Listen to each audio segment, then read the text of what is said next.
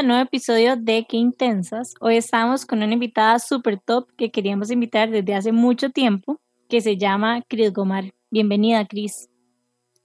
Muchas gracias, chicas, por invitarme, por tenerme aquí hoy a hablar de un tema que amo y adoro. Estamos demasiado contentas porque, bueno, a Cris la conocemos, Jimmy y yo, desde antes de haberle invitado al podcast y hemos estado hablando de qué tan chiva sería tenerla hoy, así que bienvenida, demasiado emocionada de hablar de este tema que queremos aprender más. Hoy vamos a hablar de la ansiedad. O sea, que hay altas expectativas. No, no, no, para nada. no sientan ansiedad del episodio de ansiedad. Exacto. bueno, hoy vamos a empezar el episodio con el descubrimiento de la semana y me gustaría preguntarte, Nani, ¿cuál fue el tuyo? Bueno, mi, mi descubrimiento de la semana es algo que en este momento me estoy aplicando, que es un aceite esencial de aromas para el alma, espectacular, específicamente creo que el de hoy es, ya les digo cómo se llama, eucalipto. Y me lo estoy poniendo porque siento que este eucalipto me trae como mucha energía, es como, como que es fuerte en la nariz y también como que activa, pero no es tan intenso como la menta. Entonces, ahorita me lo estoy poniendo. Si me ven moviendo las manos es porque estoy inhalándolo. Em, entonces, sí, de esta marca que se llama Aromas, que es demasiado rica, tiene todo, tiene rolón, tiene aceites esenciales, tiene unos jabones de manos súper ricos, tiene, creo que tiene lip balms también, tiene repelentes, mist, de todo. O sea, es una marca demasiado chida y una emprendedora costarricense que ojalá algún día le invitemos también al podcast. Em, de hecho, ella fue súper influyente en, en Bold, ¿verdad, Jimena? A la hora de inscribirte al posgrado.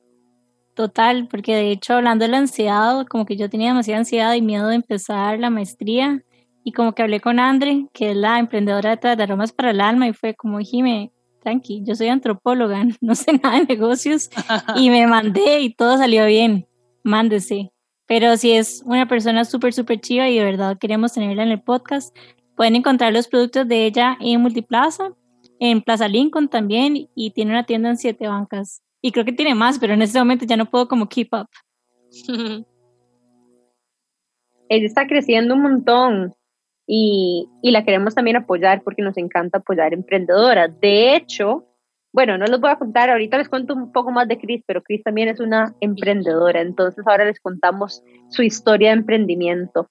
Pero em, más bien le paso la bola para que nos cuente cuál es el descubrimiento de la semana de ella.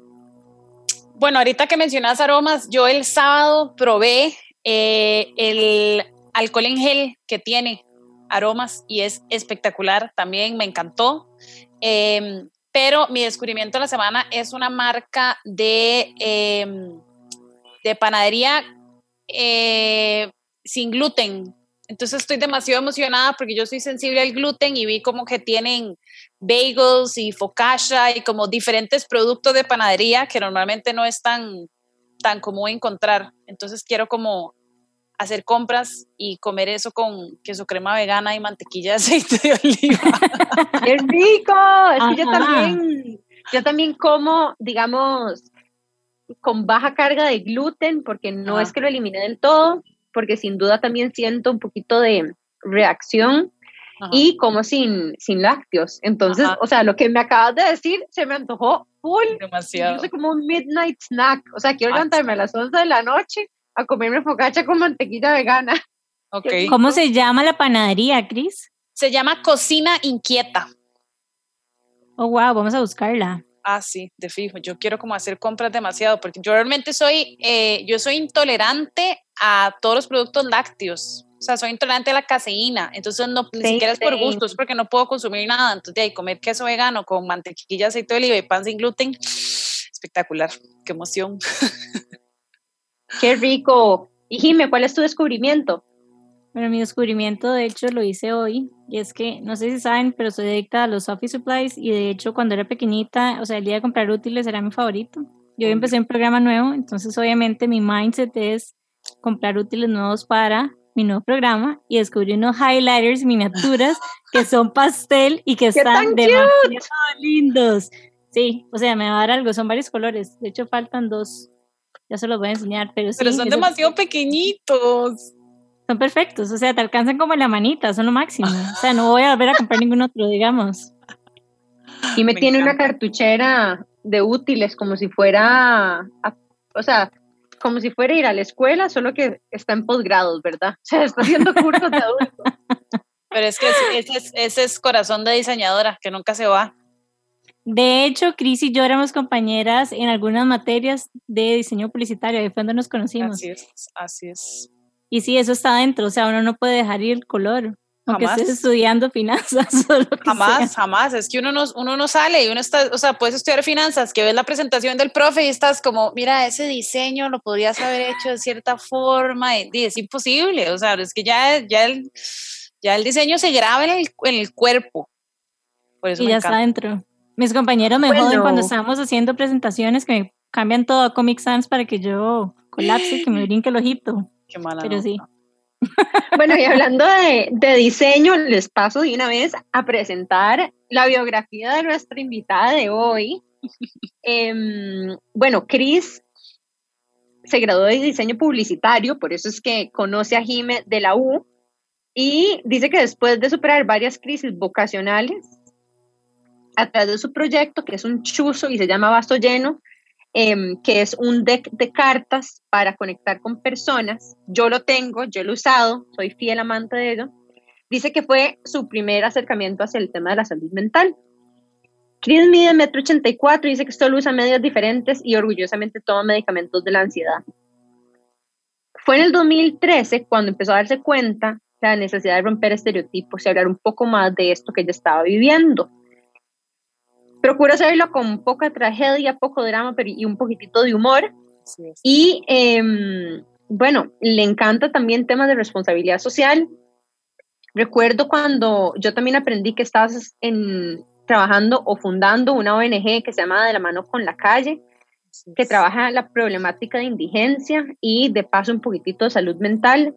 Em, y bueno, todas estas vivencias y su acercamiento con la condición real de la ansiedad la ha llevado a ella a apuntarse como una buena intensa en una carrera de psicología que actualmente está cursando o va a terminar de cursar pronto. ¿Es así, Cris? Así es, sí, empecé hace como ay, no sé, yo como dos años. Fue, una experiencia bien interesante porque yo tenía 28 y tenía compañeros que literal no tenían cédula. Cositas. claro, era su, un bachillerato y yo había, o sea, tenía como cinco años de querer estudiar y le fue como que llegó el punto en que creo que ya yo emocionalmente estaba lista para hacerlo también, porque estudiar psicología es como descubrir otro montón de cosas que tal vez las personas no estemos listas para hacerlo. Entonces entré a estudiar a mis 28 años y ha sido la mejor decisión del mundo. Seguro me graduó como a los 40, pero no pasa nada y me encanta y lo disfruto un montón porque además siento que aprendo un montón de los compañeros, ¿verdad? Esa diferencia de edad. Entonces es súper interesante. Me gustaría ampliar también que Vaso Lleno no es solo un deck de cartas, sino también es una plataforma. Es una plataforma donde muchísimas personas se sienten escuchadas y donde pueden interactuar también con Chris temas que tal vez son un poco más tabú y que no se hablan con tanta frecuencia. Entonces búsquenla en Instagram como qué vaso lleno. Eh, qué vaso lleno, como vaso lleno. qué intensa. Sí, que dicha que lo dijiste, porque sí, el, deck de cartas se llama vasoterapia, que ha sido como una reacción a, un montón de cosas y un montón de dilemas que he tenido de pleitos internos en diferentes trabajos y cosas. Entonces, vasoterapia es un producto de Vaso Lleno, pero sí, Vaso Lleno es como una iniciativa eh, de encuentros. Antes había, antes cuando pues no existía nuestra pandemia querida, pero teníamos eventos presenciales, eh, habían como otro tipo de actividades importantes, justamente todo lo que se puede hablar de la salud mental, tal vez en espacios no tan tradicionales em, o esperados, ¿verdad? Que eso creo que puede ahuyentar un poquitito a la gente cuando uno les dice salud mental y se asustan un poco. ¿Y qué quiere decir eso como de espacios no tradicionales? Mira, eh, el tema con la salud mental es que normalmente la ves como que se habla en un consultorio, o que vas a ir a un seminario a hablar de temas de salud mental, ¿verdad? Porque yo creo que sabemos tan poquito de salud mental que ni siquiera sabemos qué es que nos hablen de cosas así. Entonces, no sé, teníamos uno, teníamos unos eventos, unos encuentros para hablar de temas muy heavies, eh, abuso sexual, suicidio. Entonces era, ¿cómo hacemos para hablar de estos temas donde la gente realmente se sienta cómoda? Entonces te lo juro que digamos, solo hacerlo en, eh, lo las hacíamos en Celina, en San José. Entonces, como estaba la cocina cerca, cambiaba toda la dinámica, ¿verdad? Nos sentábamos en círculo, eh, la gente podía enviarme preguntas a mí por Instagram, entonces yo les decía, bueno, tenemos break para el baño por si alguien no se sentía bien y quería sacar el celular en el baño y enviarme una pregunta. Eh, la expositora nunca estaba de pie, siempre estaba como sentada, era más como una conversación con una experta de un tema muy heavy. Y, o sea, me acuerdo que los primeros, las psicólogas me decían, Cris, es que yo nunca, en todos los eventos que yo he hecho de abuso sexual, nunca había tenido este nivel de participación en cuanto a gente y a los comentarios. O sea, es que chicas, se lo juro que de un momento a otro las que estaban ahí lloraban y se abrazaban entre ellas y era como de qué está pasando aquí. Entonces, ¿cómo hablar de estas cosas sin que nos dé miedo, sin que haya como un obstáculo, sino más bien como, Daisy, vos estuviste en lo mismo que yo y, y, y, qué duro y qué difícil, pero ¿cómo te acompaño? Entonces es acercar a la gente y quitarle el miedo. Es que yo siento que cuando uno dice salud mental es como que hay un monstruo. Entonces las veo a las dos haciendo como sí, sí. Totalmente. No, de hecho, antes de empezar esa conversación, yo le decía a Cris como que muchas veces uno pensaba que ir al psicólogo era nada más para tocar ciertos temas o como que hay cierto paradigma además de que nada más son para ciertos temas y que en realidad, en mi opinión, todos deberíamos de ir a un psicólogo a trabajarnos y a conocernos, porque después de todo de eso se, de eso se trata. Y qué, qué lindo escuchar que, que vos logres que esas personas se sientan así de cómodas y que se sientan en un espacio seguro para compartir momentos tan vulnerables. Súper poderoso. Y yo quisiera agregarles que tal vez podríamos profundizar un poco en qué es la salud mental, ¿verdad? Y la salud mental tampoco solamente es algo, em, digamos, la salud mental no siempre significa que también tenemos que ir a donde un terapeuta o donde un psiquiatra. También hay salud mental que uno puede gestionar buscando un bienestar más holístico, ¿verdad? O sea, salud mental no solamente para las personas que están en crisis, salud mental también se, puede articular de una forma de que me siento equilibrada, desde, una forma, desde un punto de vista donde busco y persigo bienestar o busco y persigo cosas que me traen buenas sensaciones, buenos sentimientos, o sea, cariño, afecto, ¿verdad? ¿Cómo, ¿Cómo describirías vos salud mental, Cris? Mira, vieras que la definición de la OMS es bastante curiosa porque la salud mental es un estado de bienestar, pero parte de las cosas que dice es donde la persona es capaz de cumplir con sus responsabilidades, de hacer su trabajo bien eh, y de retribuirle a la comunidad. Entonces, cuando hablamos de salud mental, es, no estamos hablando de un trastorno de depresión, no estamos hablando de ideaciones suicidas o un trastorno de esquizofrenia. Eh, cuando yo doy charla siempre les digo, decir que la salud mental es para la gente loca es como decir que la salud física es para la gente obesa, ¿verdad? Es, es así de irónico. Entonces, así como podés hacer diferentes tipos de ejercicios físicos o diferentes dietas o diferentes cosas para tener mejor salud física, para dormir mejor, para cuidarte más la piel, para que no se te caiga el pelo, es lo mismo con la salud mental. Hay gente que le funciona hacer ejercicio, hay gente que le funciona ir a prácticas religiosas, hay gente que le funciona ir donde un profesional en el tema. Em, pero yo creo que para mí la salud mental es paz. O sea, mi definición es que la salud mental es paz y la paz incluye tristeza y enojo y miedo y, dolor y corazones rotos y muertes, pero al final tenés paz. Y qué bonito. Gracias, Cris, por esta perspectiva tuya, porque si yo me siento triste o si yo en el momento estoy sintiendo dolor, no significa que yo no estoy saludable mentalmente tampoco, ¿verdad? Demistificar que alguien con salud mental siempre está contento.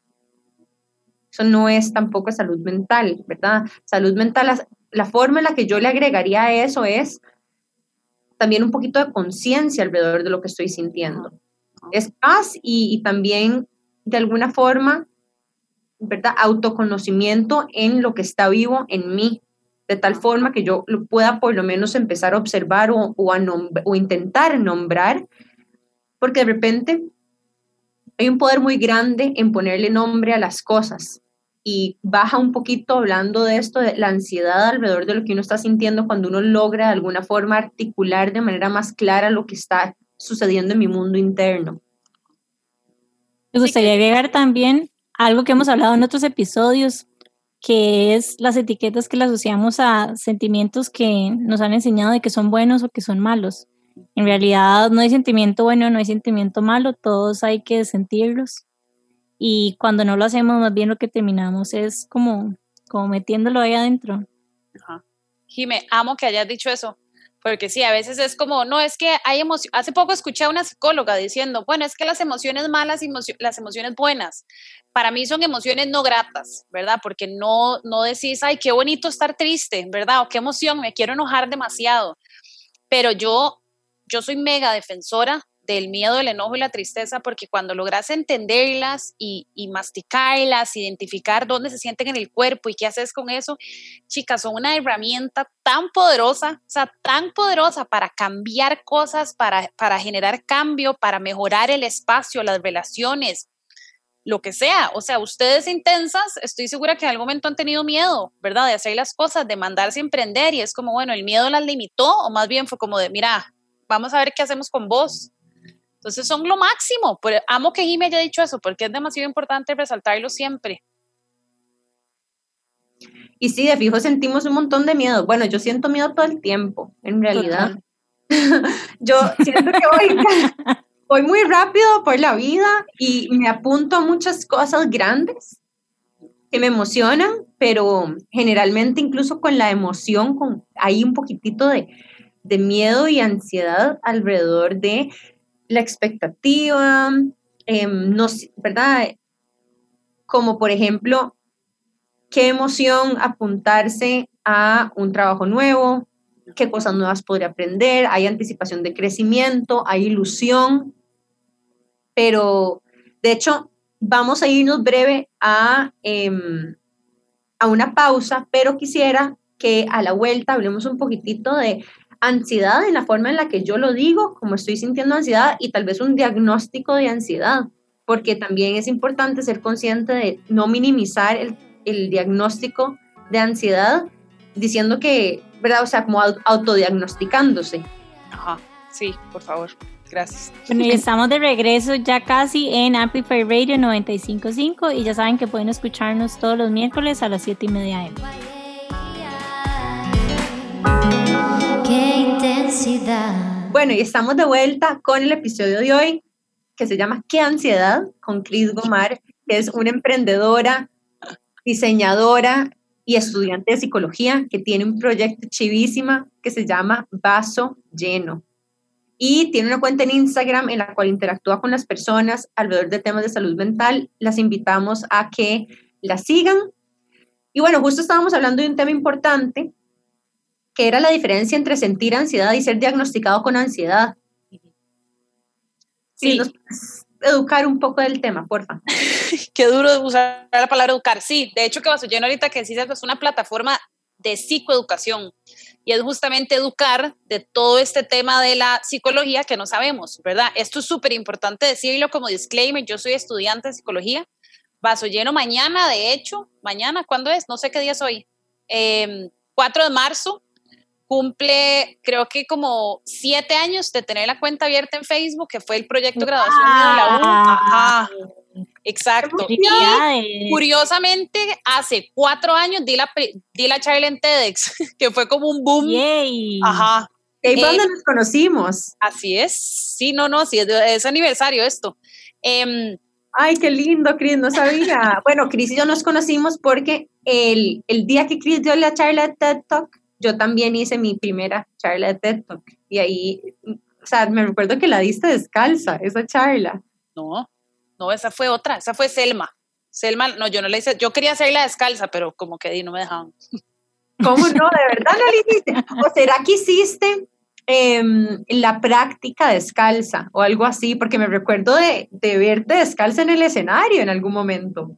Puede ser, puede ser porque yo, esta frase de Frida Kahlo de para qué, ¿cómo es? ¿Para qué pies si puedo volar? Algo así. Yo a mi mamá siempre digo que para qué medias si puedo andar descalza, porque yo andaría descalza toda mi vida, pero y mis ovarios no les cuadra mucho. Entonces, bueno. Sí, descalza también. A mí me encanta cuando ando sin zapatos andar sin medias. Ajá.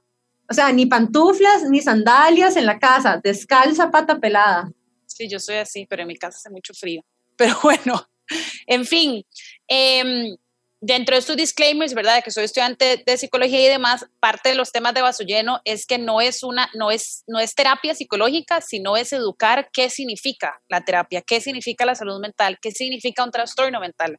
Entonces, alineado a esto, el tema de definir qué es el trastorno de ansiedad y la ansiedad es súper importante, porque hay mucha gente que dice, ay, qué ansiedad. Y puede ser ansiedad la emoción, no necesariamente que tenga un trastorno de ansiedad. Entonces, tener un trastorno de ansiedad sí se debería de lo profesional, bueno, lo responsable a mi parecer es trabajarlo con un profesional en salud mental. Yo preferiblemente recomendaría a una persona en psicología y si, la, y si, ese si es un buen profesional y considera que es necesario eh, medicar al paciente, pues se manda a psiquiatría. Em, para que una persona se la diagnostiquen con un trastorno de ansiedad, pues tienen que haber ciertas cosas y ciertos comportamientos, ciertos patrones, conductas, ¿verdad? Un montón de cosas que es muy diferente a la ansiedad. Entonces, la ansiedad como emoción es una reacción a la impotencia, al desconocimiento de algo, al miedo, a la frustración, eh, a la inquietud, hay un montón de cosas. Entonces, para mí el ejemplo más claro de cuál es la diferencia entre una cosa y la otra, es que lo dijeron ahorita. Bueno, una entrevista de trabajo es fuente de fijo de ansiedad, ¿verdad? Entonces hay muchas personas que el cuerpo empieza a decirte, estás teniendo ansiedad, ¿verdad? Que el cuerpo es como decirle fuego, entonces empieza a generar cosas, sudan las manos, brincan las piernas, se siente un hueco en el estómago, se siente dificultad. Todas esas son reacciones del cuerpo preparándose a un peligro. La persona que tiene, un, que tiene ansiedad como emoción pasa la entrevista y ya es como, ya terminé y se va. Las personas que tenemos un trastorno de ansiedad empezamos a pensar cómo nos vestimos, por qué dijimos esa palabra, por qué saludamos con la mano, por qué tomamos agua así, por qué no llevamos botella de agua, por qué llegamos con unos zapatos, por qué no llegamos más temprano, porque y esto dura dos semanas, si acaso dos semanas, porque puede durar tres años de decir cómo fui yo a esa entrevista así de mal vestida, ¿verdad? ¿Cómo le conté a esa persona de recursos humanos que yo estaba tatuada? Salen un montón de cosas. Entonces, el trastorno de ansiedad básicamente es un pensamiento de alerta permanente que nunca se calla y te hace cuestionarte lo que decís, lo que hablas, cómo te vestís, cómo te sentiste, cómo estás sentada, cómo estás de pie, cómo hablaste, cómo moviste la cabeza, todo. Veo a Jime como que me está haciendo señas como de que sabe mucho lo que le estoy hablando. Ajá. o sea, ahora con lo que decís, no sé si soy ansiosa o si tengo el trastorno o qué. De hecho, hasta hace poco fue que empecé a ir a una psicóloga. ¡Ay, qué emoción! Sí, pero mucho lo que decís en realidad me siento identificada y de hecho, o sea, vamos a ver, de las últimas cosas que me acuerdo era como que iban a liberar una, una nota en la clase y yo pasé poniéndole refresh a esa página como una, así, como una intensa que soy hasta que salió la nota y ni siquiera me pude esperar a que me dijeran que ya las notas las habíamos liberado y así tengo un montón de, de comportamientos en mi vida, así que en este momento no sé cuál de las dos es, me daré cuenta pronto, posiblemente, pero lo que sí puedo decir es que, que es un sentimiento no placentero y que se siente difícil y, y, siguiendo como un poco en esa línea, me gustaría preguntarte si hay que sentirla y hay como que procesarla, pero también me gustaría preguntarte qué se puede hacer, o sea, ¿tenés como algún tipo de recomendación, digamos, para todas aquellas personas que, que sufren esta ansiedad que tal vez vos y yo sentimos y que posiblemente Nane también y muchas personas que nos escuchan? Ajá. Mira, eh, esa pregunta a mí me encanta, pero a veces me cuesta un poco porque siento que a la gente la decepciono. Los trastornos mentales son los trastornos mentales y las emociones como tal, ¿verdad? Hay gente que cuando está triste eh, se enoja, hay gente que cuando está triste se refugia, hay gente que cuando está triste se va de fiesta, hay gente que cuando está triste más bien empieza a hacer ejercicios o fuma. O... Entonces, con los temas de la ansiedad es lo mismo. Ahorita que les dijo lo del gluten, para mí es un ejemplo muy sencillo. Yo pasé como 10 meses en que todos los días tenía un dolor de cabeza muy fuerte a la misma hora. Siempre entre 4 y 4 y media me daba un dolor de cabeza espantoso. Pasaron 10 meses y yo dije, esto tiene que ser la comida. O sea, estoy segura que salga la comida. Y era el gluten.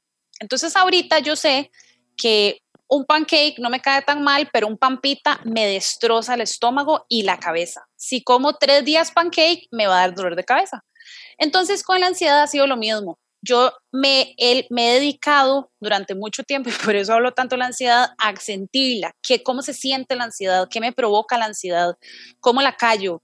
Eh, a partir de ahí, los ataques de ansiedad, ¿verdad? Una crisis de ansiedad, ¿dónde es que se empieza a sentir? ¿Dónde? Porque lo que mucha gente siente es como que uno se va a morir, una apretación en el pecho, ¿verdad? Como estoy viendo a Nane, que aquí escucho también cosas, ¿verdad? Esa apretación en el pecho, que la gente no puede respirar. Entonces, en el momento en que llegas a conocer tu ansiedad, empezás a decir, ok, esto sí me funciona o esto no me funciona, así como el pancake o el pampita.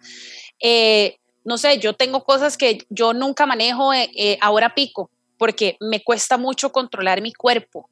Em, yo nunca voy a un mall un viernes en la noche, un Thanksgiving, un Navidad, porque no lo aguanto. Yo no entro a tiendas donde, donde haya reggaetón y hayan olores fuertes porque me cuesta mucho controlarlo. O sea, como que me voy conociendo un montón y hay un montón de situaciones que obviamente no las voy a poder controlar, pero ya empiezo, ok, estoy, me está empezando a dar un ataque de pánico. Entonces he llegado al punto de conocer lo que yo sé dónde se siente, ya es como de, ok, estoy teniendo un ataque de pánico, puedo hacer ejercicios de respiración porque no necesariamente funcionan, ¿verdad? Puedo sentarme a escribir, puedo llorar un rato, puedo tratar de controlar la situación, pero si las personas no nos dedicamos, y aquí termino mi monólogo, si no nos dedicamos a conocer esta ansiedad, es imposible que la controlemos, porque Jimmy, hay gente, digamos, que te puede decir que un ataque de ansiedad lo que necesita es que la abracen muy fuerte y le contengan el cuerpo.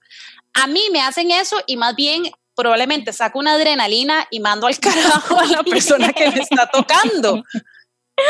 esa es la dificultad, que lo que a vos te sirve no necesariamente me va, me va a servir a mí.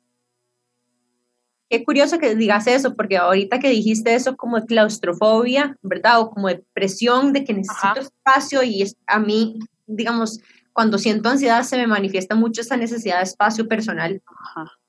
Em, pero incluso quiero agregar una tercera, un tercer componente a esto de ansiedad, porque uno puede sentir ansiedad en algún momento, estar diagnosticado como una persona ansiosa o incluso esto tercero, que son como picos extremos de ansiedad, ¿verdad? En, en, forma de eh, panic attacks o anxiety attacks, que, que, también yo los he vivido y que se sienten como, como taquicardia, como que no puedo respirar, como, eh, digamos, en mi caso hubo un momento en mi vida en el que yo pasé una situación traumática y la forma en la que se me manifestaba mucho de esa, de esa emoción esta experiencia fue en ataques de ansiedad en las mañanas y en las noches. Entonces, antes de dormirme y cuando me levantaba, y rarísimo, durante el día no me pasaba, era específicamente a esas horas donde yo no me podía dormir y empezaba a hiperventilarme en la noche y a mí, por ejemplo, me ayuda a que me pongan la palma de la mano en la espalda, en un lugar aquí atrás, ¿verdad? Entonces, em, que me pongan la mano ahí yo respiro y ya. Otras veces es que me pongan una mano en el pecho, pero no en el cuerpo, sencillamente aquí. Y me, me hace como un grounding. Ajá, así es.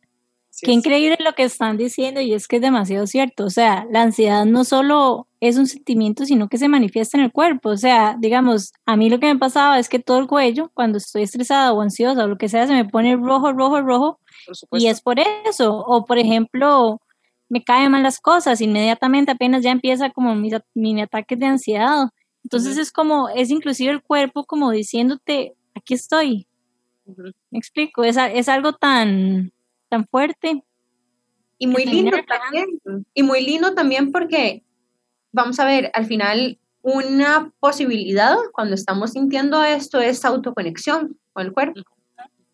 Totalmente volver un poco a la sensación física que estoy experimentando como una posibilidad de salir de ese lugar oscuro.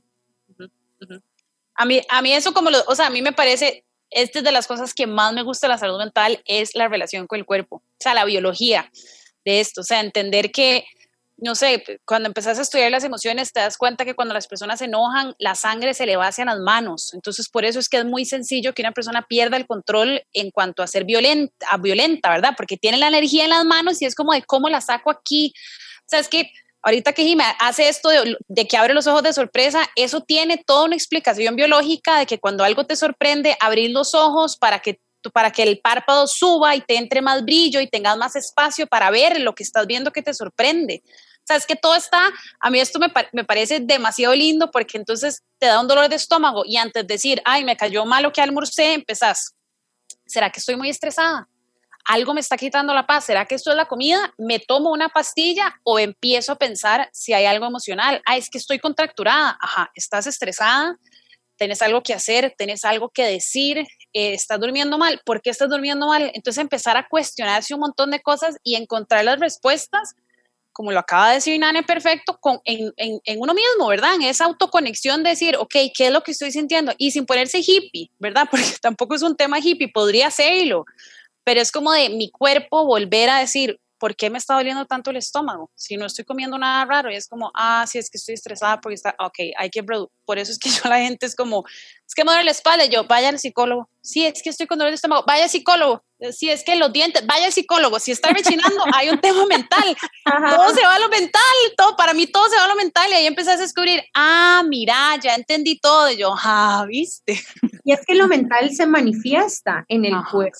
¿verdad? E, eso es lo que queremos decir, incluso, y podemos aterrizarlo en algo incluso muy, muy sencillo, que son las mariposas en el estómago, las famosas mariposas, ¿verdad? Todos los hemos sentido en diferentes momentos, a veces eh, por nervios, a veces por emoción, pero esa, o sea, ese, esa sensación de, entre comillas, mariposas en el estómago, es adrenalina. Y la adrenalina viene de algo que yo percibo con mis sentidos o incluso puede estar generado por un pensamiento que yo tengo.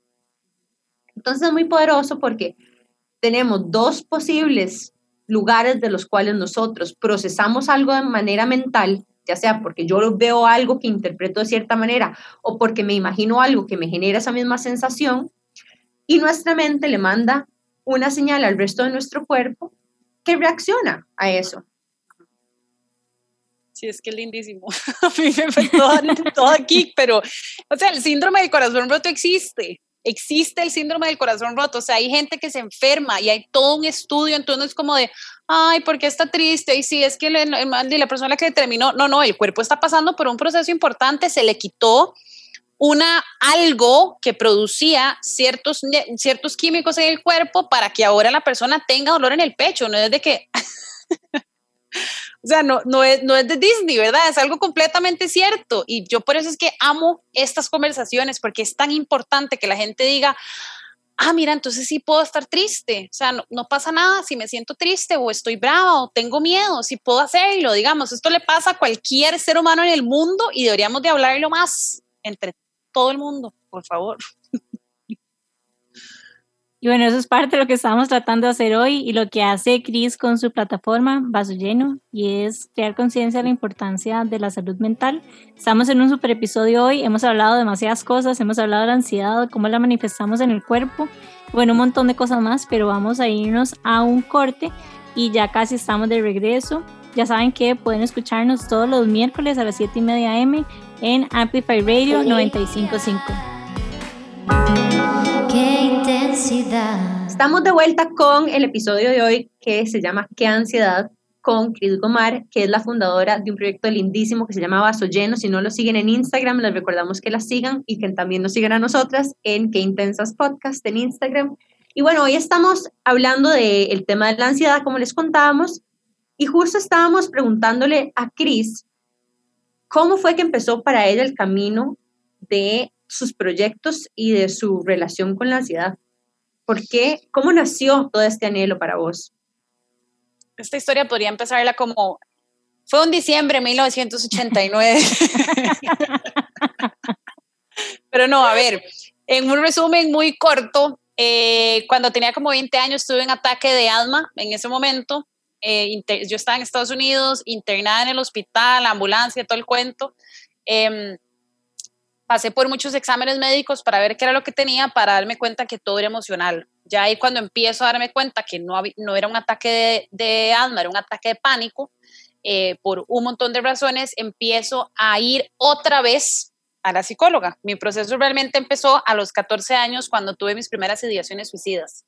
Y un poco ahí como de, no un trastorno alimentario per se, pero sí mi, mi cuerpo estaba reaccionando mucho con la comida, entonces estaba bajando mucho de peso.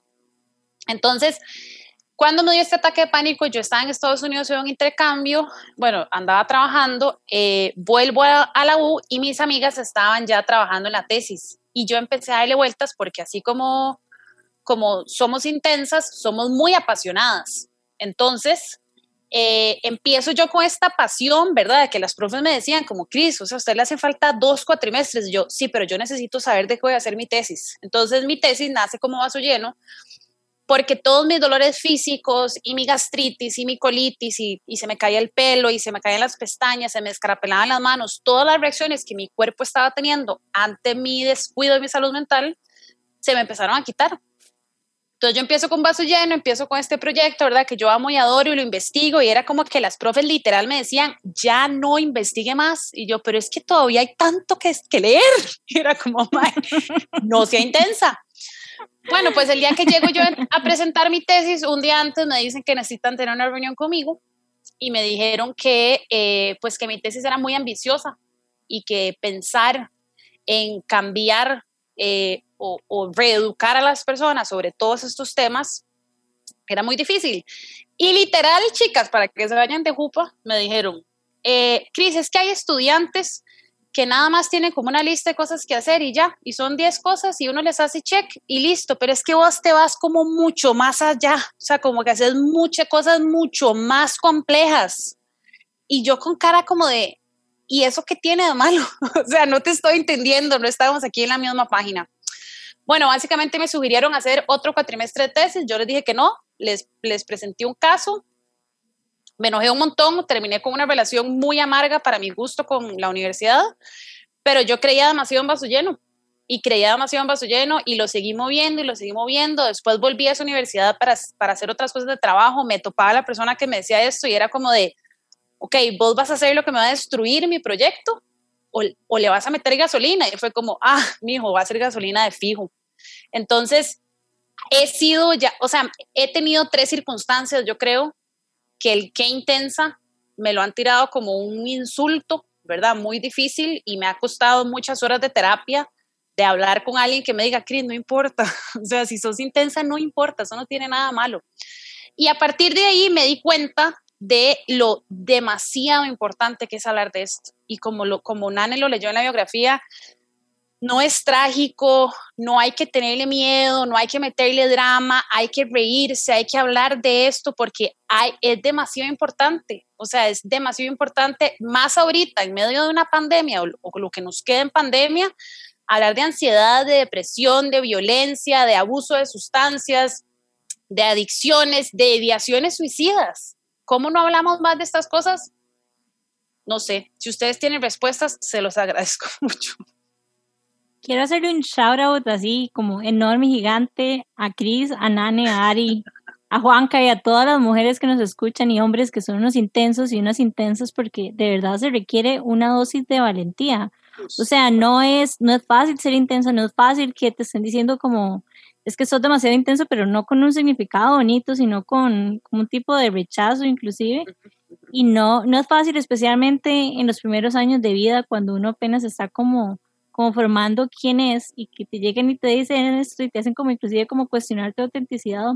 Me acuerdo que hace poco tuve como que escribir una carta a Jimena siete años y lo que puse fue eso, o sea, muchas gracias Jimena por haber sido valiente y por haber sido tan intensa y es que en este momento puede como que uno nada ver las cosas bonitas y vemos tu proyecto a su lleno, pero lo que estás diciendo es tan importante, hay como un struggle detrás de tener ese nivel de pasión y de intensidad para seguir adelante con un proyecto con todo el mundo en contra. Ajá. Sí, sí, es, es muy heavy. Es más, más pensando en personas que vos esperás que sean todo lo contrario, ¿verdad? Igual me pasó en un trabajo que me dijeron que yo tenía las, me hicieron exámenes psicológicos, ojo, porque eso es un tema que hay que hablarlo también, ¿verdad? La salud mental en un ambiente laboral. En este lugar me hicieron un examen psicológico y me dijeron que habían visto unas cosas medio raras en las evaluaciones, no me dijeron nada más, eh, que yo era obsesiva, obviamente soy obsesiva, por eso es que hago todo lo que hago, pero me dijeron que yo tenía, me, hace, me hacen, es así como te explicamos, es como que vos tenés las alas demasiado grandes y aquí como no vas a poder expandirlas tanto, te vas a volver muy tóxica para tu ambiente de trabajo. Y yo, ay, mi hija, ah, sí, muy heavy. Entonces ahí va Cristina de nuevo a terapia psicológica. Es que las alas son muy grandes, ¿verdad? Porque eso te hace mucho una persona que tiene un trastorno de ansiedad, en vez de decir, va jalando, eso no está bien, el cuestionamiento viene hacia mí de, ¿será que yo realmente me podría ser muy tóxica? Y es muy difícil no quedarse en ese pensamiento, ¿verdad? Y no decir, no, la verdad es que no voy a terminar vaso lleno, no voy a seguir siendo esto, no voy a seguir haciendo esto, porque, ¿verdad? Que ese es un tema horrible de ansiedad. Y llegar al punto de que puedas no solo defenderlo, sino compartirlo, porque eso sí es, chicas, algo que hay que necesitamos mucha educación, ahorita que hablábamos de temas laborales, o sea, estar en un ambiente de trabajo y poder decir, no, es que me toca tomar la pastilla para la ansiedad y que nadie te vea raro y sea como, ay, qué buena nota que tomes pastillas. Y ya, se acabó el tema. Y a eso le sumo, Cris, que también yo he sentido, bueno, la, forma en la que a mí se me ha colocado la etiqueta de intensa, aparte, em, digamos, en algunos casos ha podido ser como, como que soy muy activa, o como que, ¿verdad? No me quedo quieta, entonces siempre quiero hacer algo más. Esa es una, una forma o instancias en las que he estado actuando como muy apasionadamente, muy engaged con algo y pum, la etiqueta de intensa. Otra es cuando siento muy fuerte, ¿verdad? Em, y yo antes pensaba que ser intensa, bueno, por, por la forma en la que se me decía era algo malo, pero después me di cuenta que mi sensibilidad es también mi superpoder porque mm, al final soy muy sensible y soy muy perceptiva por eso también. Y las personas que tal vez son un poquito ansiosas tienden a estar muy alerta y estar alerta generalmente te agudiza los sentidos por un tema evolucionario, ¿verdad? sencillamente, eh, la, lo que sucede fisiológicamente en el cuerpo cuando estás sintiendo un poquito de esa ansiedad, digamos, eh, muy animal y muy salvaje, que es como evolucionaria, la forma en la que yo la pongo, agudiza tus sentidos y te hace hiperperceptiva. Eso en un entorno donde tienes que tomar decisiones rápido y navegarlo de una forma inteligente y ágil, es una ventaja competitiva, o sea, te puedes posicionar de diferentes formas. Por ejemplo, en mi caso, en, en el laboratorio haciendo investigación se manifestaba como mucha perspicacia, ¿verdad? ¿Cómo navego esto? Rápido, uy, se me regó esto, ¿qué hago? Pa, pa, pa, ¿verdad? Reacciono rápido el momento. Me imagino que en otros entornos también puede ser una ventaja siempre y cuando uno sepa navegarlo, ¿verdad? Sin que esté como, digamos, eh, ¿cómo se dice? Handicap, sin que te haga un handicap en lo que estás haciendo. Sin que, sin que perdas tu funcionalidad, sería la forma en la que, la que lo podríamos traducir quiero agregar a lo que estás diciendo y es que de hecho lo acabo de leer en un libro y es que las mujeres tendemos a ser esa persona que está, no estoy diciendo que los hombres no, no les pase, pero según este libro que se llama La clave de la confianza, que está muy, muy bueno, dice que estamos un poco predispuestos, digamos, a, a ser esa persona que está siempre súper mega hiper preocupada y demás, y que sí, esto nos puede jugar en contra a la hora de la autoconfianza, pero que también termina siendo como un punto a favor, porque muchas veces como en entornos empresariales nos permite como lo que estás diciendo vos, como estar más alerta a qué es la, la posible problemática que, puede, que pueda pasar. Nani, estas cosas que estás diciendo, yo creo que me parece súper importante lo que dijiste cuando usan la palabra intensa como insulto. Y es pensar, yo tenía una profe en la U que era lo máximo, doña Gaby, o sea, de las mejores profesoras que he tenido en mi vida, que yo me la topaba en la U y me decía, ¿y que en qué proyectos estás haciendo? Full, de fijo. Y yo le decía, Dave, sí, y si no tengo proyecto me los invento. Y ella se reía. O sea, el que a mí me dijeran intensa era que era muy ambiciosa, que era muy activa, que quería hacer las cosas muy bien, que estaba encima de muchas cosas, que sí, de vez en cuando soy obsesiva, pero el ser obsesiva también me produce muchas cosas, pero nunca me dijeron como usted es demasiado intensa por ser necia, ¿verdad? O por ser demasiado vaga, o entonces al final de cuentas es como un, es un concepto que se ha hecho horrible de sos demasiado intensa, es como, ajá, explícame un poco más, ¿a qué te referís con que soy intensa? ¿Que soy ambiciosa? De verdad eso me lo vas a tirar como insulto. Y a eso que decía Nani, eh, eh, Nani, Jimmy, de lo, o sea, como lo, lo importante que es cambiar este tipo de, de cosas hacia, o sea, qué tanto nos puede atacar eso. O sea, cuando nos dicen intensas es como de, sí, tenés razón, la verdad es que soy muy intensa, mejor ya no voy a hacer esto o no. Y creo que también ya para para ir terminando, creo, eh, ese tema de que las mujeres cuidemos más, hay un tema que esto es como para otro podcast, ¿verdad? De todo el sistema patriarcal que a las mujeres nos, nos enseñan a cuidar más. Entonces también hay como que, ¿verdad? Que a veces como, no, cuídese usted, yo no quiero. sí, totalmente. Tiene que ver también como, como fuimos criados, digamos, y en el mundo no voy a decir patriarcado porque no, pero digamos en el mundo en el, en el que vivimos, esa es la realidad. Y también, o sea, parte del nombre y la esencia de este espacio para nosotros es resignificar esa palabra, hacerlo algo positivo, porque como vos decís, nunca a mí se me, me han dicho intensa cuando estoy haciendo algo realmente malo. De hecho, es cuando soy más productiva, cuando estoy haciendo las cosas que más me gustan, cuando estoy gritando de la emoción de lo que estoy contando, ¿verdad? Eh, cuando no puedo dejar de trabajar en algo porque estoy súper involucrada. Y, y bueno, también entender, o sea, qué hay detrás de la persona que te coloca esa etiqueta, porque por lo menos la forma en la que yo lo vivo siempre se siente un poco como un intento de censura, como de baje, como, oh, como, de, ¿verdad? como de contención de algún tipo de energía muy fuerte que yo estoy exhibiendo en un momento dado. ¿Verdad? O como que es too much para alguien más y en realidad... Cuando se está ocupando como mucho espacio. Sí, pero eso es relativo, porque no todo el mundo o sea, ajá. alrededor mío, ¿verdad? Hay gente que cuando yo me pongo intensa, Totalmente. como se le pega, ¿verdad? y somos intensos. Y nadie nos para.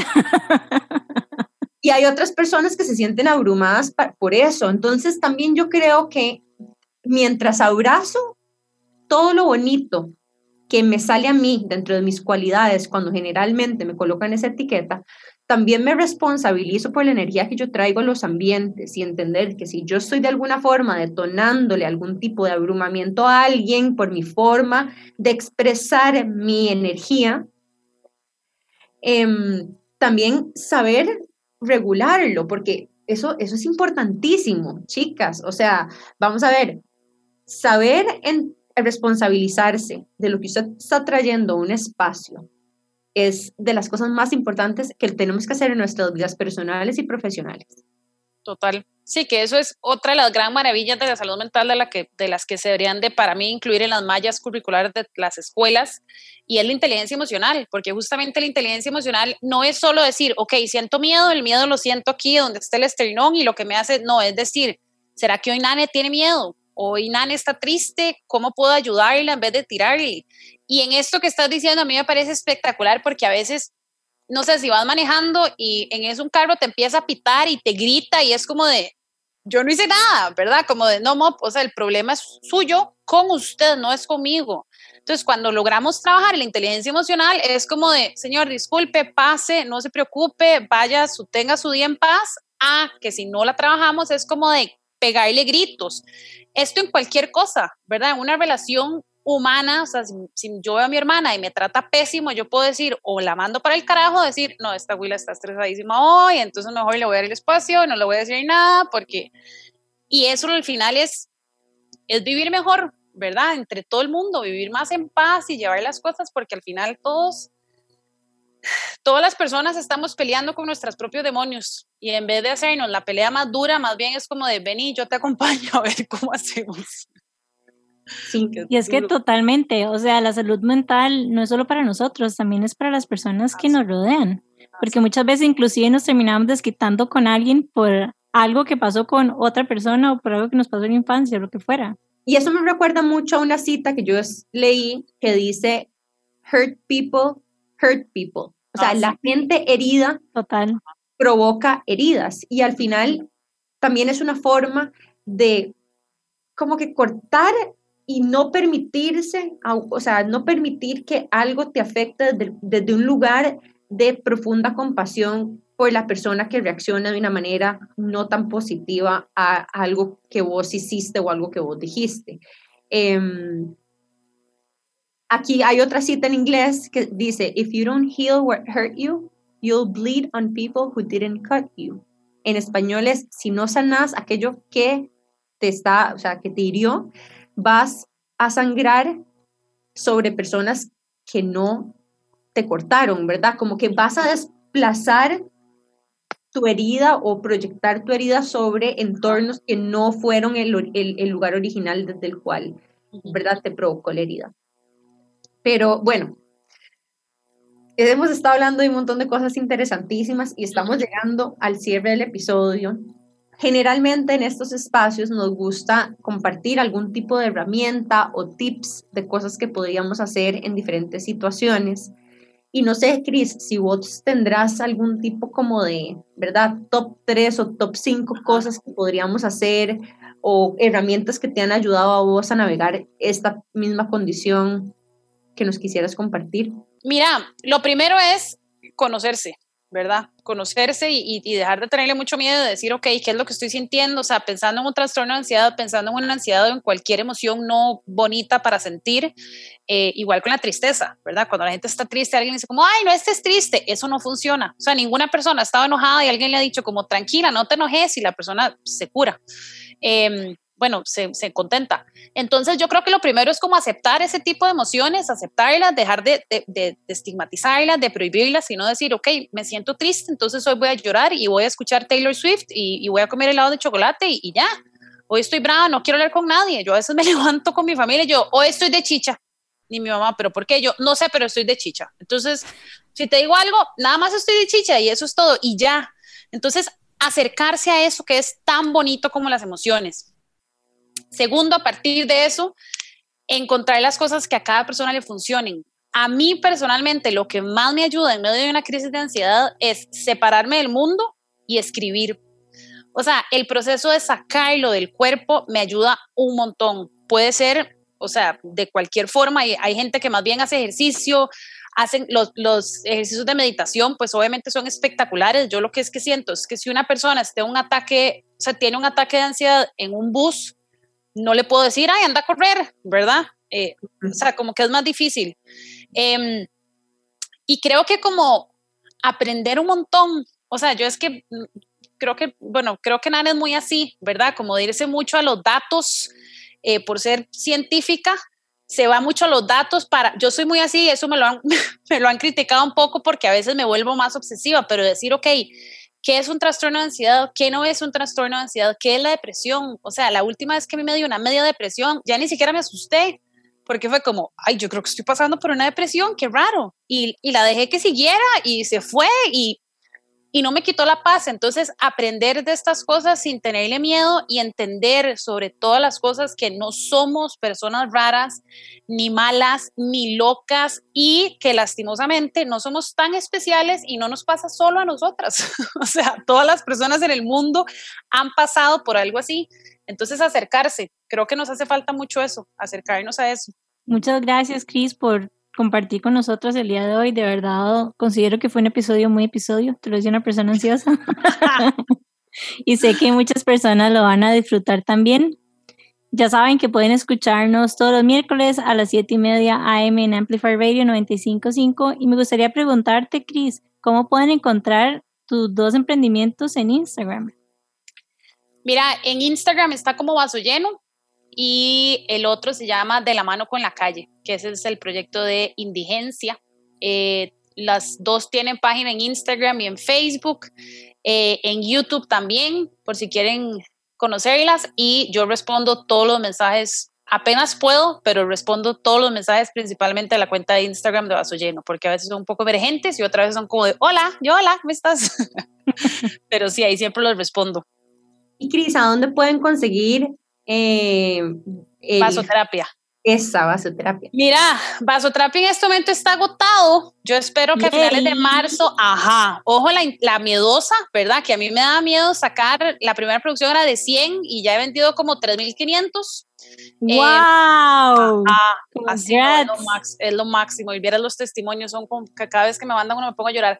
Entonces, yo espero en finales de marzo que ya hayan más. Van a haber cuatro juegos. Voy a sacar uno más y los pueden comprar o conmigo directamente o en Sula, que es una cafetería en Heredia, Whip It Good, que es una heladería en Escalante, eh, La Mancha, que es una cafetería preciosa en el medio de San José, en el edificio Steinford, y Selly House, que es un restaurante para personas que no podemos comer gluten en Escazú.